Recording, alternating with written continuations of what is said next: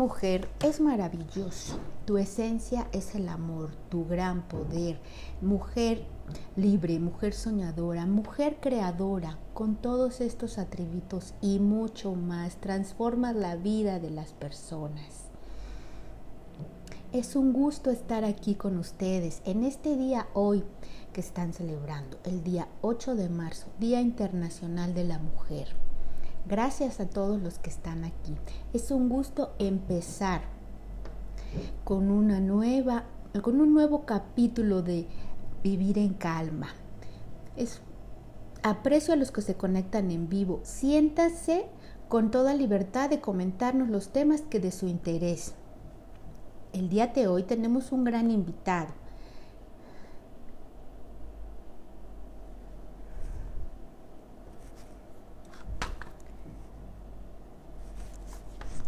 Hola Perla, gracias por estar aquí. Díganos, ¿de dónde nos, visitan?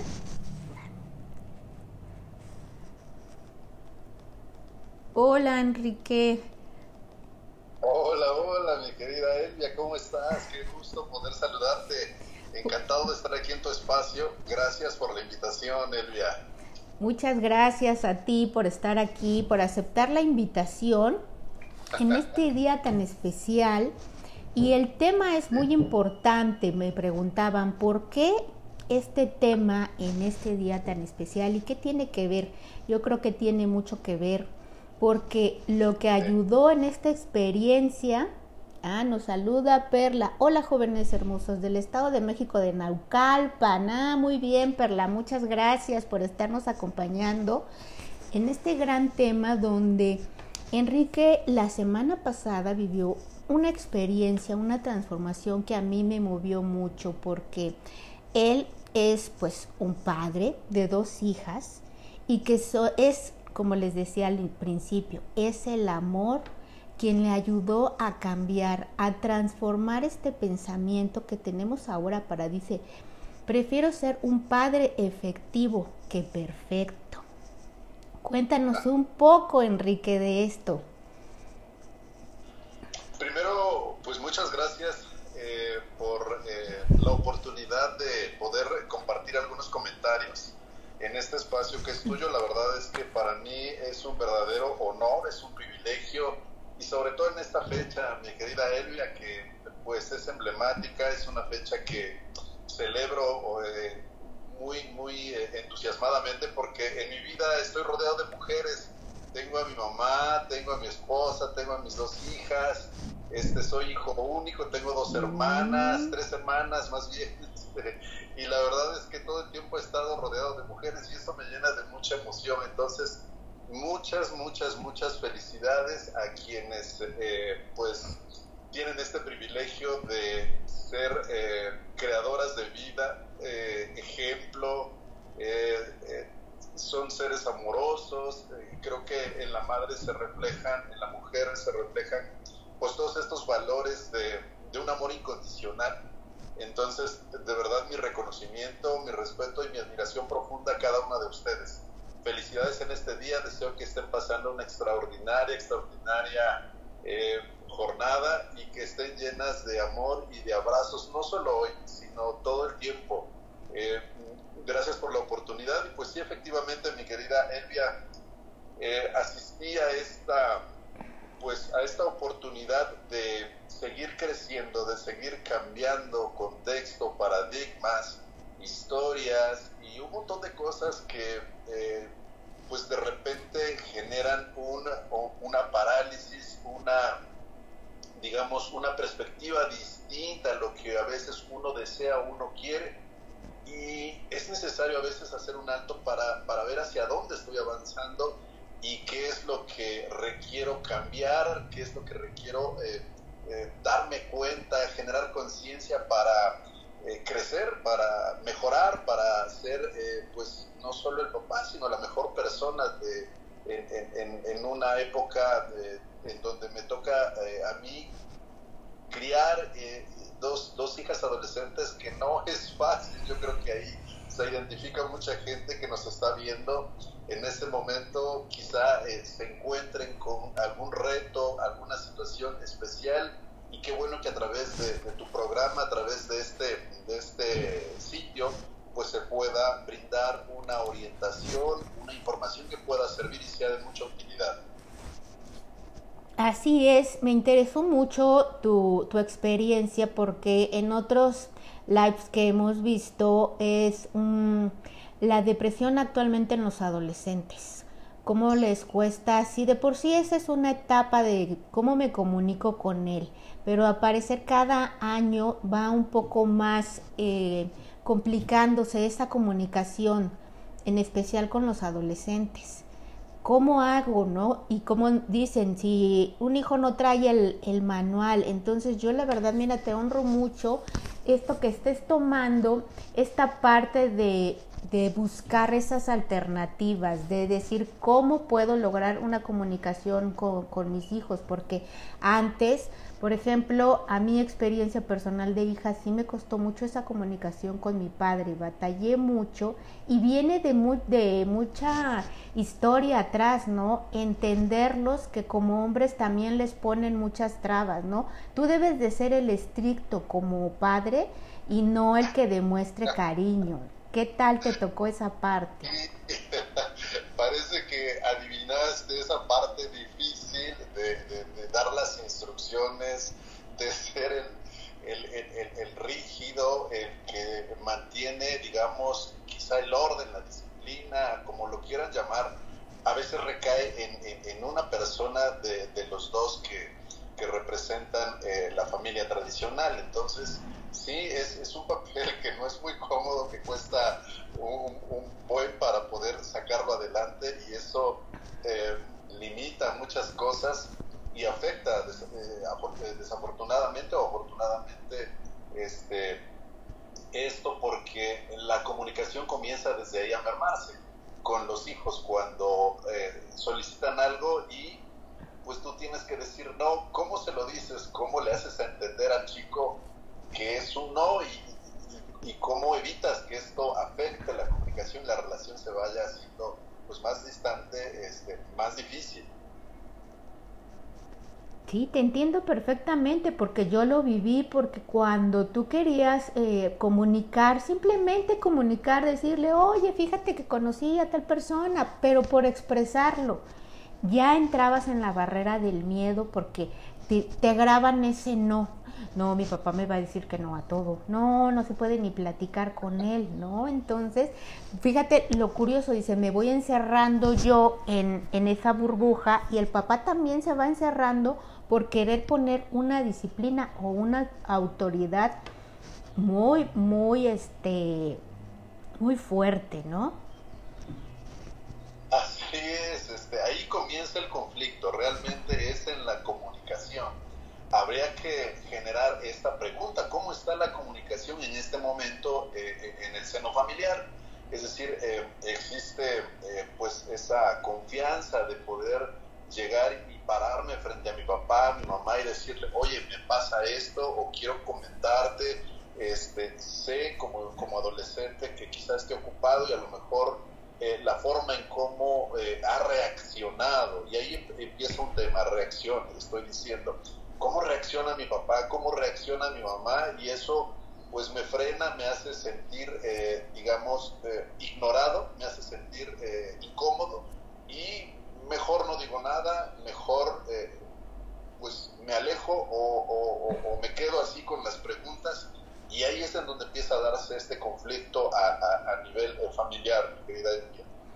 Sí, te entiendo, lo entiendo muy bien porque creo que lo, lo, vivimos de ambas partes, tú como padre y yo en el plano desde hija, sí, sí lo viví mucho, mucho con mi papá, pero ahora te decía, celebro esto, me encanta que estés ya tomando esa parte, ¿no? Y cambiando la perspectiva de yo no me gusta este papel de ser el estricto, ¿no? De ser el que a todo le va a decir que no, porque finalmente también está el amor en el corazón del padre que quiere estar al pendiente de sus hijas y sacarlas adelante apoyándolas en todo momento.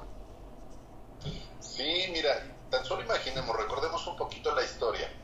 Imaginemos eh, nuestra, nuestra audiencia ahorita que está conectándose y que está escuchando esto. Regresemos al pasado y recordemos cuando teníamos a ese pequeño, a esa pequeña en nuestras manos. ¿Qué sentías como papá cuando abrazabas a tu bebé? Cuando lo veías tan frágil, tan indefenso, ¿cuál era el sentimiento? ¿Qué sucede 12 años después? Cuando comienzan a darse, incluso antes, ¿no? A los, a los 8 o 9 años. Cuando comienzan a darse esos cambios. ¿Qué sucede cuando cumple 17, 18? ¿Qué sucede cuando ya tiene 20 y dice, yo ya soy un adulto y tú no puedes eh, limitarme y yo no tengo por qué pedirte permiso? Y entonces existe incluso hasta el reto a papá y a mamá. Entonces, de verdad, o sea, ¿cómo es, cómo es que tú eh, manejas esa emoción de, tu amor incondicional a tu, a tu hijo, a ese pequeño que lo tuviste y lo criaste durante N número de años y hoy estás enfrentado con él, estás enfrentada con él. ¿Cómo le haces? Es, es de verdad complicado, es, es, es difícil, sí, pero aquí hay que visualizar dos cosas. La primera es, reaccionamos porque traemos una historia también nosotros o porque no tenemos las herramientas, el conocimiento y porque eh, a veces justificamos el hecho de decir, pues yo tengo un carácter difícil y ahora pues me escuchas y te calles porque yo soy tu padre o soy tu madre. ¿Cuántas veces hemos escuchado eso en casa? Y eso creo que ya quedó en el pasado, eso, eso eh, pone barreras. ¿No, no, no crees, mi querida Delia? Sí, así es, así es porque como bien dices, regresamos al pasado, es una educación estricta en el que se perdió la comunicación se perdió eh, el de que tú como padre dice lo veo como todavía mi pequeñito que nunca va a crecer, ¿no? Como me decía Pili en la entrevista pasada, es también aceptar que te vean en esa parte de, oye, yo también soy humano, como dijiste, traigo mi historia y traigo mis experiencias y estoy viviendo junto contigo esta parte de ser padre entonces vamos a aprender juntos y a platicarlo y a aceptar que yo también me puedo equivocar, pero no es una equivocación para el juicio, sino una equivocación para aprender juntos, porque finalmente así es el camino. Empiezas aprendiendo con el hijo a ser padre, ¿no? Y es algo que como hijo yo dije, no, pues el padre ya lo sabe todo. Él me tiene que dar todas las respuestas. Sí, sí, sí, de verdad que nadie estudia, nadie se prepara para ser papá. La verdad es que esto se repite generación tras generación.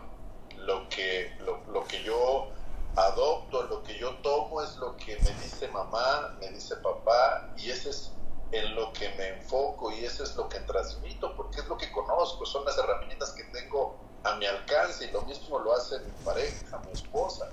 También eh, pues se orienta, se asesora de, su mamá, de su papá y a veces hasta de amigos, a veces hasta de vecinos, a veces de otras personas, oye, tengo este problema, ¿cómo le hago?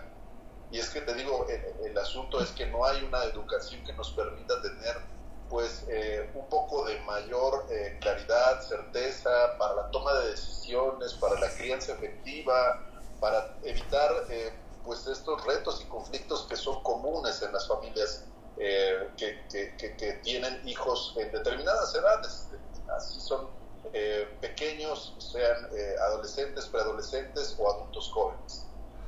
Me interesa, ¿sabes qué? Resaltar este punto de que tú dices, a ver, tengo este problema y me acerco a otros papás que están igual que yo en el de tampoco sé cómo le hago. Cuando el, al que te tienes que acercar es a tu hijo, a decirle, a ver, vamos a comunicarnos, dime qué es lo que te pasa. Y yo creo que limar esas asperezas de sí te voy a escuchar, te voy a escuchar y a poner atención en lo que tienes que decirme, en expresarme lo que sientes. Ese es un punto muy importante que, que lo dejamos como pasar por alto, ¿no? Sí. Sí, sí, definitivamente este, saber escuchar.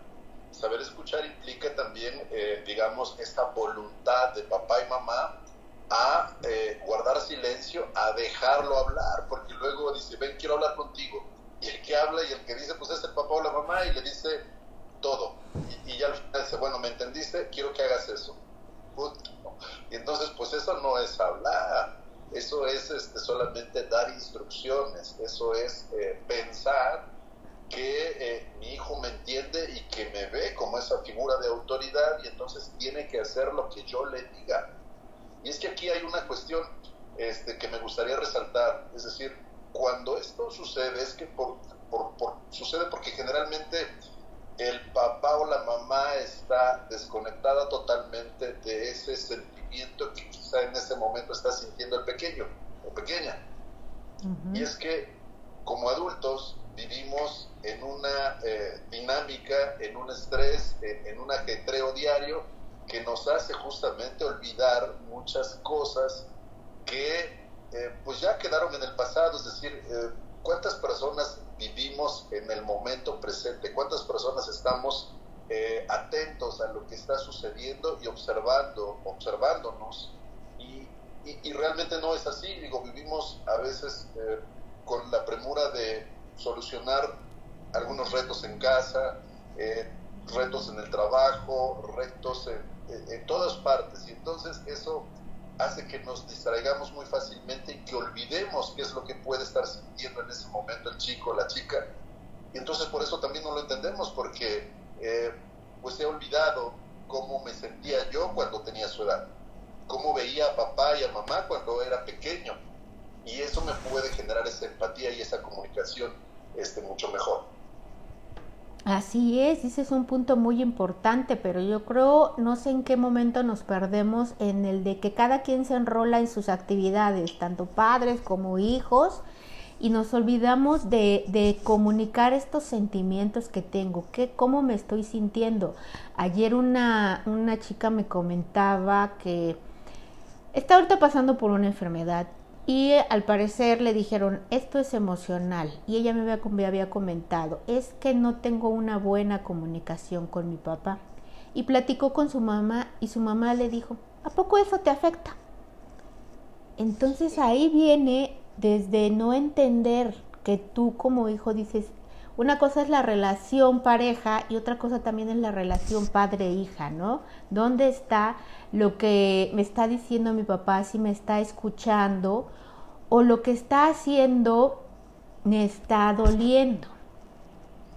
Yo la entendí, le dije, sí, te entiendo muy bien, pero qué bueno que se lo pudo comunicar a su mamá porque decir, vamos por pasos, porque si me está doliendo, es un punto que tenemos que tratar y, y, de veras está un poco ofuscada ella ahorita con toda esta situación de que querer arreglar las cosas con su papá, pero como lo dijiste, cada quien enrolado en sus asuntos y, y se ha minimizado esa parte de si te está doliendo, me siento y te escucho.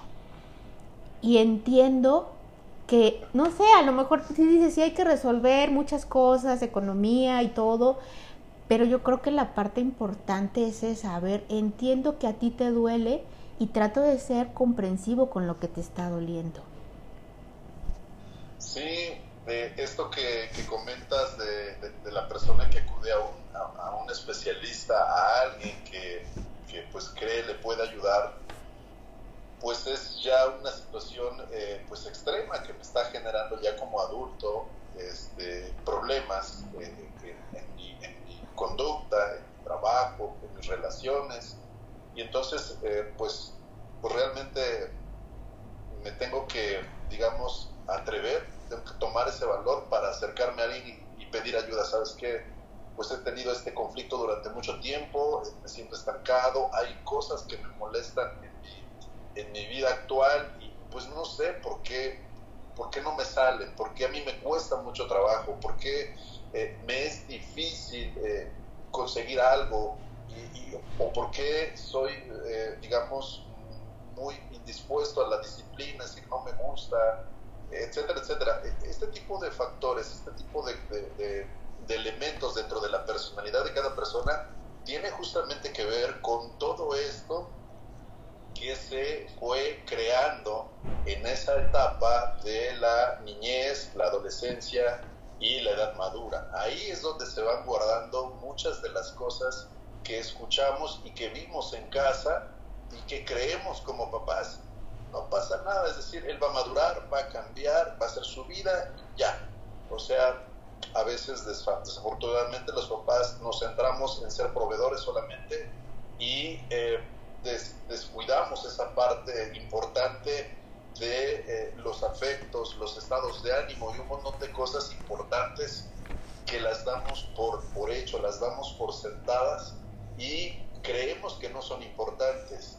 Y resulta que sí, resulta que, que es lo más importante porque nuestros hijos van a estar solo un, pedacito de nuestra, de nuestra vida, en nuestra, en nuestra, en nuestra casa, en nuestro hogar, y después van a, van a hacer su propia vida. Entonces, sí es importante, eh, digamos, eh, hacernos conciencia, conscientes nosotros como papás, hasta dónde, hasta dónde estamos poniendo esa atención y cuál es en este momento la situación que, que impera en casa, en, el hogar.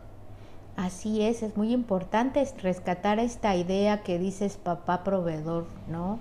Me dijeron, es que yo solamente tengo que ser proveedor, pero no es, es muy importante porque justamente viene de la mano con dices orden y disciplina. Entonces, ¿cómo conjugas todo esto? Sí, es, es todo un reto, es todo un reto, de verdad, por eso te decía que, este, híjole, eh, quienes se quieran casar, mejor prepárense antes para, para, de verdad formar, formar hijos, eh, digamos, conectados con sí mismos, formar hijos eh, con, con, una confianza extraordinaria, con una seguridad, este, con esa creatividad, con esa esencia de niño que, que, nosotros desafortunadamente, y hay que reconocerlo, somos los primeros en destruir esos sueños, en destruir esa gran, eh, digamos, emoción por hacer las cosas. Si, si, recordamos tantito cuál es la conducta, cuál es eh, la forma de ser de un niño pequeño de cuatro años de tres años. O sea, eh, es un niño lleno de energía, de entusiasmo, es un niño inspirado, es un niño creativo, es un niño con mucha seguridad, es un niño persistente. Ahora, veamos a un adulto, es un adulto serio, eh, pensando en resolver cosas, eh, a veces preocupado, a veces sin seguridad, decir, no, pues es que eso no es para mí, este, yo no tengo talentos, yo no, yo no confío en mi capacidad y pues finalmente a veces se conforman con la vida que, que creemos o creen esas personas que así es.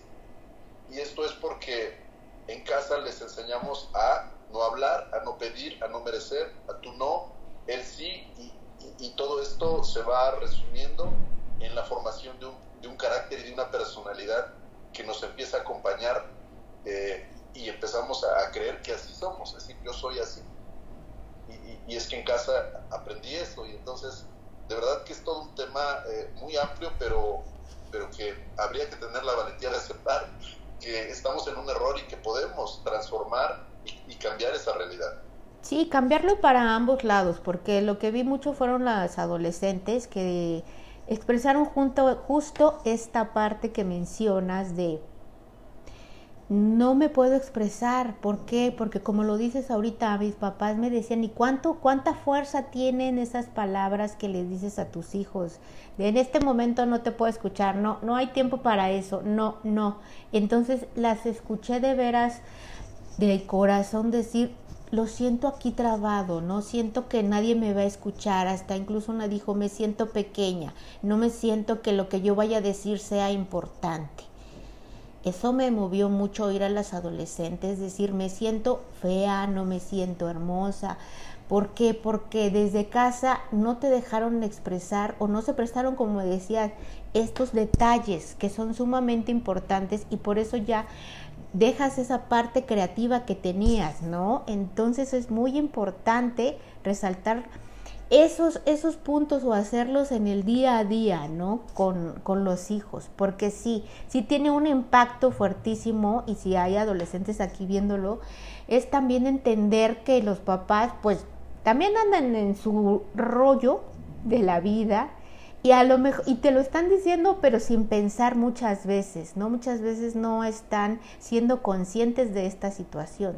También es da un poco apertura de uno adolescente empezar a saber como nos dijeron antes no te lo tomes todo personal no pero es un, un, punto muy de quiebre muy, muy delicado cuando eres adolescente que nada, a nadie quieres escuchar, ¿no? Y volvemos como a lo que te decía hace rato, si entre los papás buscan, tengo un papá, van y le preguntan a los papás. Y los adolescentes van y le preguntan a los adolescentes. Entonces tampoco hay esa comunicación de, ahora el adolescente, quiero hablar contigo, papá, y también escucharte. Sí, sí, sí, dijiste, una palabra, mi querida Elvia, que es una palabra muy, muy importante, generar conciencia, hacernos conscientes. Y hacernos conscientes es todo un proceso, no es fácil el hacerme consciente justamente me, me, llevó a tomar esa, eh, ese taller del cual desde, tuviste el resultado. Entonces es, es, eso, es darme cuenta de en dónde estoy, de cómo está mi situación eh, y, y, decir, no quiero más de esto, quiero cambiar mis quiero, quiero pues eh, darme cuenta que, puedo mejorar, quiero, quiero confiar en mí, quiero quiero transformar estas circunstancias. Entonces, generar la conciencia es difícil, no es fácil, eh, duele, por supuesto, es, un paso doloroso, es un paso que requiere este, tener mucho amor propio, requiere tener pues la valentía también para reconocer que me, que me he equivocado como papá, como hijo, como esposo, como hermano, como ser humano, digo, reconocer que sí estoy mal y requiero ayuda, requiero cambiar hábitos, costumbres, formas de pensar. Y todo parte de la conciencia, de ese, de, ese querer, desear y hacer. Porque podemos decir, pues sí, yo deseo una vida, eh, o, a lo mejor incluso hasta justificar decir, no, pues es que las condiciones ya cambiaron, hoy los adolescentes son, híjole, este, son un problema. Yo me acuerdo cuando en mis tiempos, mi papá, mi mamá me crearon, y es que esto es algo que, se genera eh, eh, en automático por no aceptar que no hemos tenido la capacidad, que no hemos tenido la disposición, la voluntad a, hacernos conscientes y reconocer, reconocer que nos equivocamos. Exactamente, es un punto muy importante, ¿no? Reconocer que nos equivocamos, porque viene igual dentro de la cultura, ¿no? De querer ser perfectos de querer hacerlo bien y ahí no cabía el equivocarse. Aunque te dabas cuenta, ¿no? Que así, así, así es conciencia, pero la conciencia como que la escondía de, ah, sí me equivoqué, pero nadie se dio cuenta, ¿no? Así como pasar. Y creo que sí hay siete niveles de conciencia que vamos avanzando y no sé, es uno, de seguimos lo que todo el mundo hace, que es en este nivel del perfeccionismo. Después ya voy en el segundo nivel que digo, ahora no quiero lo que el otro tiene. Después ya es, no, quiero mejorar. Después ya es el, como dices ahora, entro en el autodisciplinarme y aceptarme. Ahora el otro nivel de conciencia ya lo voy mejorando. Y después ya estamos en el último nivel, que es ahora ya aprendí, apliqué y entonces ahora me pongo a ayudar a otros en este camino de cambiar la conciencia. Entender estos siete pasos es importante porque si no sentimos que es dar un salto y que está muy largo, pero cuando vamos viendo que tiene los niveles, se va haciendo más llevadero. Sí, sí, sí, vaya, es un proceso. Eh, estos cambios no son de la noche a la mañana, requiere de un compromiso, requiere de voluntad, insisto, en, de verdad comprometerse y decir, pues lo que me lleve de tiempo, pero yo quiero de verdad eh, dar esas bases, yo quiero eh, entregar eh, en esa muestra de amor a mis hijos lo más importante, que es esta herramienta, que son pues esta seguridad y confianza en ellos, ese valor propio, esa, digamos, eso que les va a servir más que pues enfocarnos en crear eh, pues estudiantes de 10, eh, en personas que, que, estudien y se preparen para algo que al final no les gusta, porque eh, eso es lo que dijimos y eso es lo que tienes que hacer y, tú mientras estés aquí tienes que obedecer y entonces el, chico, el adolescente, el joven, pues al final de cuentas no se siente identificado con eso que le dijeron en casa yo no quería estudiar esto, pero mi papá me dijo y es que yo, yo resueno con otra cosa. Es más, yo no quería ni estudiar. Entonces, de verdad, eh, se empieza uno a extraviar como, como, hijo en, esta etapa cuando comienza eh, eh, el despertar de la conciencia, el, el, empezar a ver ciertos factores, ciertas cosas en casa que no me gustan como hijo y ahora pues no las puedo decir porque eso es ir en contra de papá, ir en contra de mamá y entonces me, me, asumo como, como una conducta y una actitud que se repite mucho tiempo y así entonces voy a enfrentar la vida. No estoy de acuerdo, no me gusta mi trabajo, no me gusta lo que hago, pero, pero es lo que hay y es lo que tengo que hacer. Y lo debo de cuidar además, porque si no, este, pues me quedo sin trabajo y, luego qué voy a hacer. O sea, hay falta de confianza, es decir, no me, no me permite ver que tengo habilidades, que tengo talentos, que puedo hacer otra cosa que soy un ser valioso, que soy un ser que puede conquistar y puede construir sus sueños, que puedo eh, diseñar una vida como yo la, he imaginado, en mis términos, en la forma en cómo yo deseo vivir.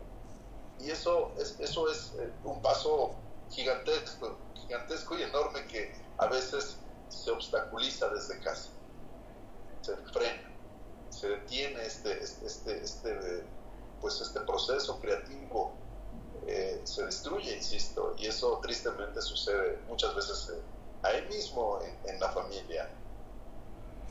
Pero ahora que comentas lo de este taller, yo creo que a mucha gente le ha pasado, ¿no? Vamos a un taller, incluso a mí, voy a un taller y ahí sí, yo me hago el cambio de chip, hago el cambio de conciencia y ahora regreso a casa. Les contaste a tus hijas que estabas tomando un taller para esto. ¿Cómo fue ese momento?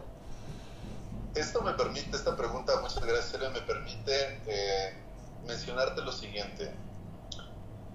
Siempre ha existido en mí ese propósito, ese anhelo, ese sueño de inspirar a mis hijas a eh, voltear a ver hacia ellas, a eh, generar hábitos importantes, valiosos, que les permitan tener, digamos, mucha mayor confianza, visión y que puedan estar, eh, digamos, con eh, una perspectiva clara de, hacia dónde quieren llegar y qué es lo que quieren hacer.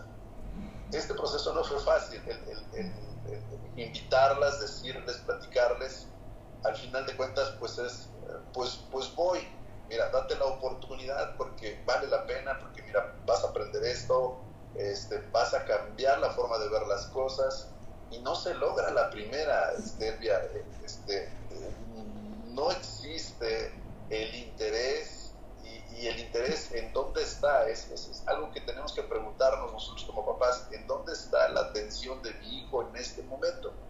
Está en redes sociales, está en las películas, está en las fiestas, está en la televisión, en, dónde, en el deporte, en dónde está. ¿Qué, qué, qué puedo hacer yo para, para captar esa atención y lograr involucrarlas? ¿Qué estoy haciendo yo? ¿Qué mensaje estoy dando como papá, como mamá? ¿Por qué no me escuchan? ¿Por qué le digo, oye, mira, esto es algo que te conviene o nos podría convenir? ¿Por qué no lo tomamos? ¿Por qué no lo hacemos? Y es que a veces las palabras no van a tener respuesta cuando la forma de, demostrar eh, en los hechos es otra. La influencia más poderosa pues es lo que ven. Entonces, si mi papá me dice que nos levantemos temprano y hagamos ejercicio, nos dice siempre eso, pero él se levanta tarde, él, no hace ejercicio, entonces, ¿por qué de eso, no? podré estarle diciendo todos los días, es que no seas flojo, levántate temprano, estudia, y pues mi papá no estudió, no se levanta, y, y, dice que hagamos ejercicio y está gordo, o sea, o sea, es algo que, que no lo dicen, pero lo observan. Por eso no, es una de las razones por las cuales no hace caso. Totalmente, es el ejemplo, ¿no? Dice, se educa más con el ejemplo que con mil palabras y con mil, mil regaños, ¿no? Sí, sí, de verdad. Y ese fue el primer, el primer punto, le dije, a ver, este, a ver, hijas, digo, yo, yo quisiera este, que tomáramos el hábito de la lectura. Y por ahí empezó como no había voluntad y no querían, y entonces les dije, ¿cómo, cómo le hago? Y bueno, ah, ya sé. Y entonces me ocurrió y dije, les voy a, les voy a dar eh, un regalo. Le digo, miren, van a leer este libro y lo que haya costado el libro, se los voy a dar cuando lo terminen de leer, siempre y cuando me digan de qué, de, de qué trató el libro.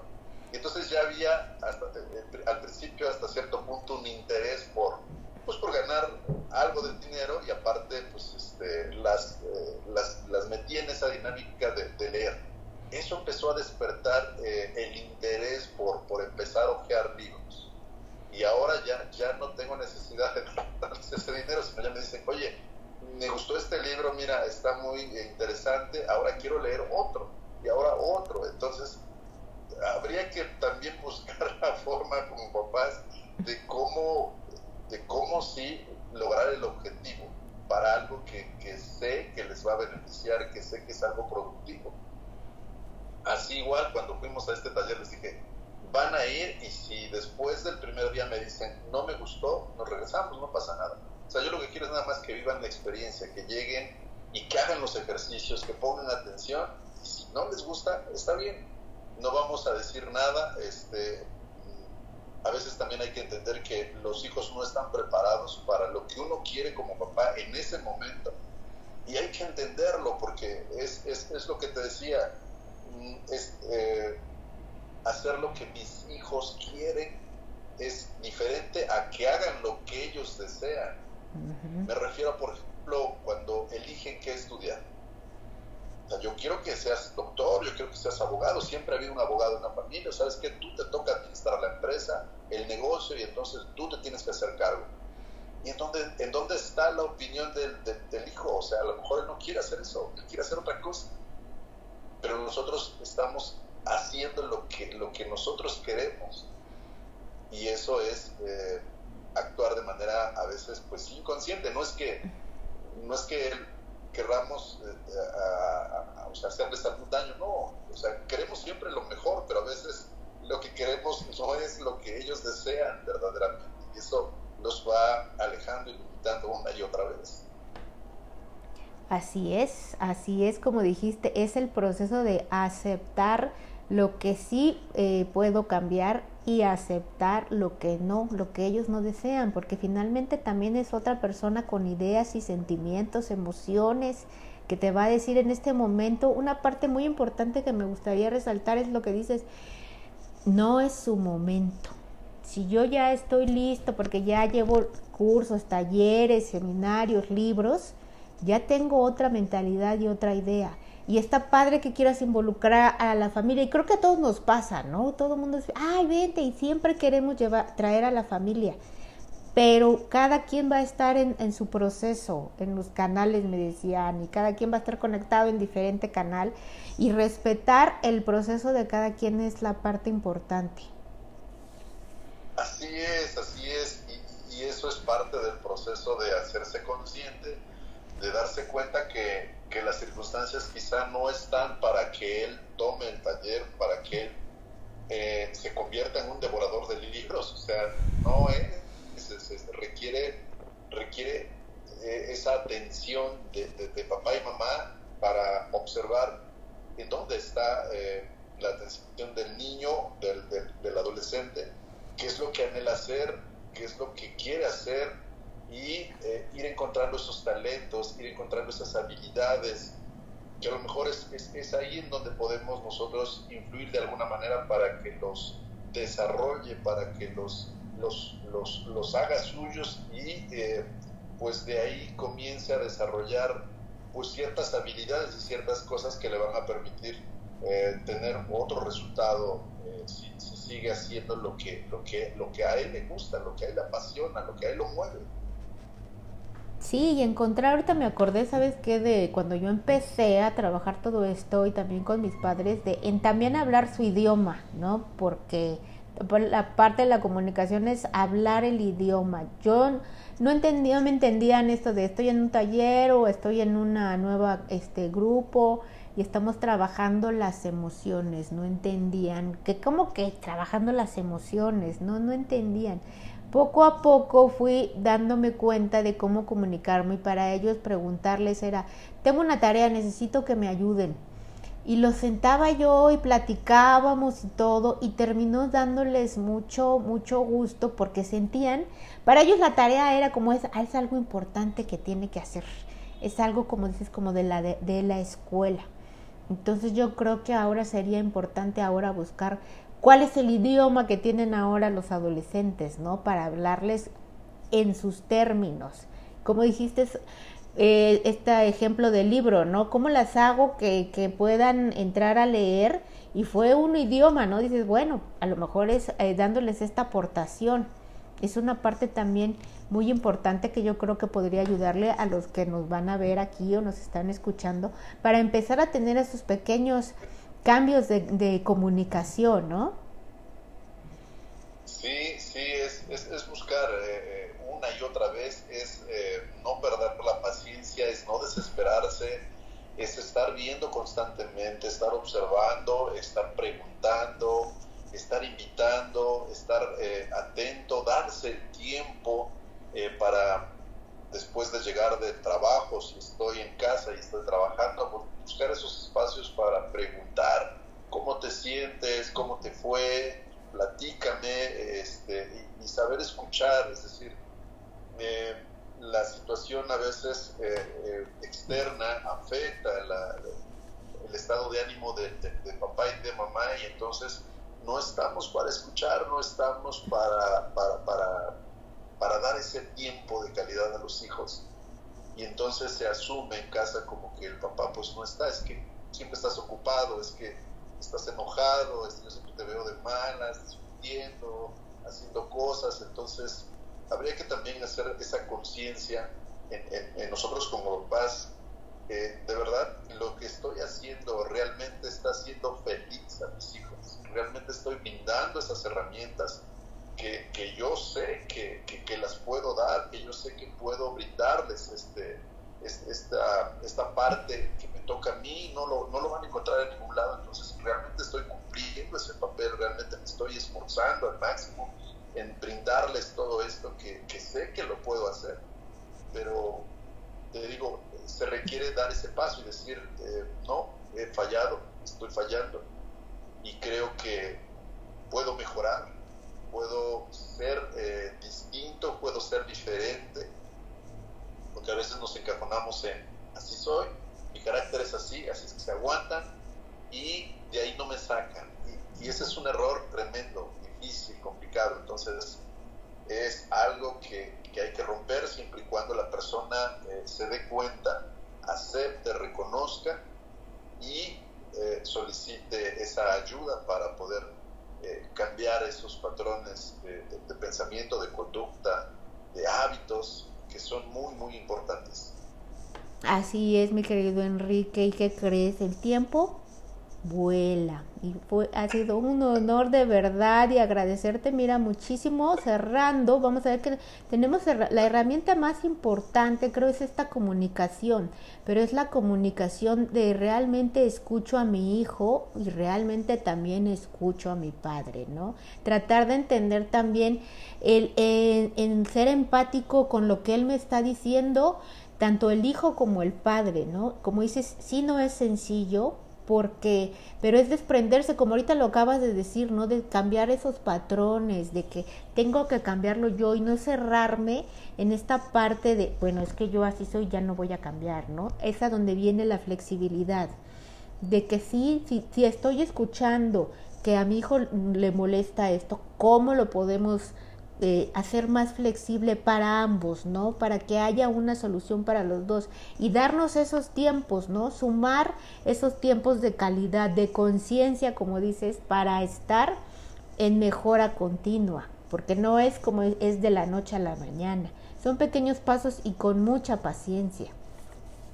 Sí, así es. Desafortunadamente a veces las propias palabras quedan marcadas ahí para siempre y el impacto que generan en los chicos, adolescentes o, no adolescentes, es, es, eh, es, es, brutal lo que, lo que, lo que, representa en, ellos y eh, es ese daño que a veces de manera inconsciente lo hacemos una y otra vez como papás. Así es, pues yo la verdad te agradezco muchísimo, sobre todo porque tengas el valor de, de hacer el cambio, ¿no? De tomar y pararte y decirte, pues ahora me voy a este taller y, y, y, pararte de veras enfrente de todos a exponer tu caso y a decirlo ahora y quiero ser diferente.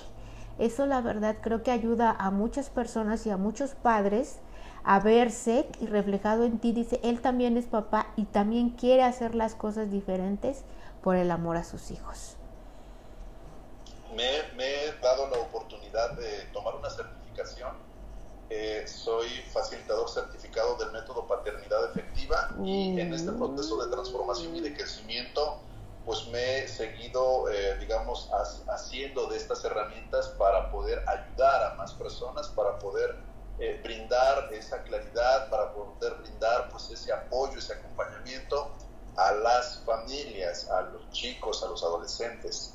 Entonces, pues eh, ahí está quien desee una sesión de diagnóstico para saber cómo está su patrón reactivo, cómo está la comunicación en casa, cuáles son los retos que, estoy enfrentando como papá o mamá, por qué no me escucha, por qué no me obedece, por qué esa, eh, esa actitud de retarme, por qué ese enfrentamiento, por qué esa situación está llegando a estos niveles.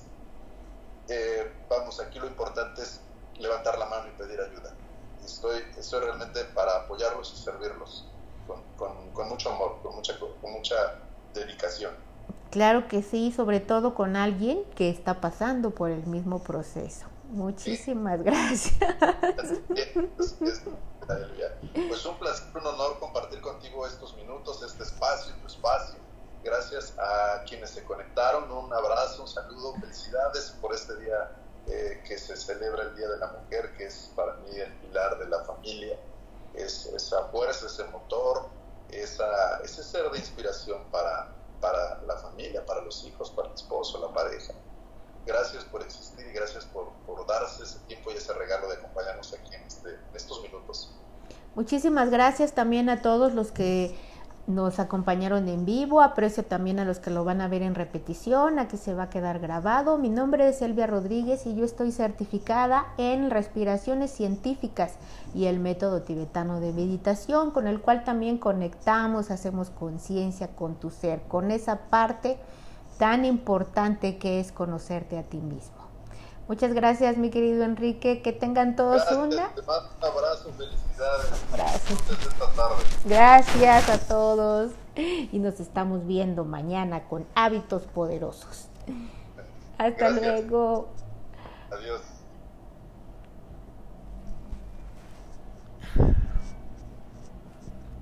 ¿Cómo?